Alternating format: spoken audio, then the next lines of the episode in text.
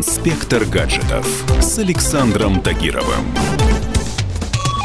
17 декабря 1903 года. Побережье Атлантического океана, долина Кити-Хок, Северная Каролина, США. Самолет Flyer конструкции братьев Райт совершил первый полет и доказал всему миру, что рожденные ползать все же умеют летать. Орвилл Райт позднее писал об этом.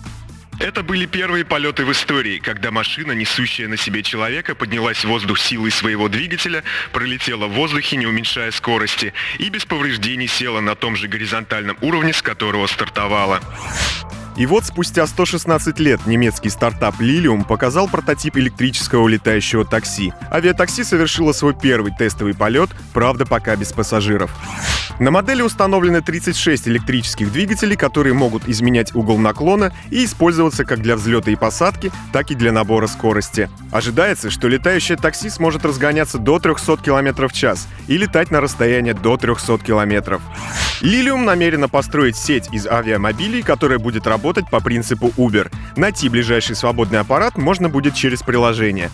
Управлять такси будут пилоты, а не автоматика. Разработчики обещают, что цена полета будет сопоставима со стоимостью поездки на обычном такси, а вот время в пути будет в 4 раза меньше, чем по земле.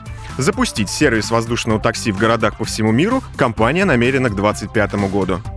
Однако не все так безоблачно в небесном царстве. Многие эксперты высказывают свои опасения и говорят, что через 6 лет инфраструктура городов не будет готова к летающим такси. Такого мнения придерживается и президент мультиотраслевого центра промышленного дизайна и инноваций Астра Росса Дизайн Владимир Пирожков. Я не думаю, что за 6 лет в Германии это появится, это заявление. Тем не менее, для сертификации таких э, перевозок обычно уходит больше времени, особенно в развитых э, странах.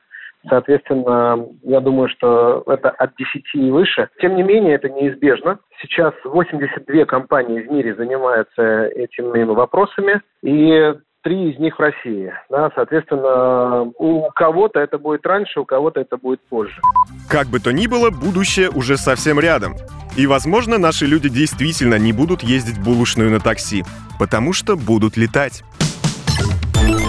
Инспектор гаджетов с Александром Тагировым.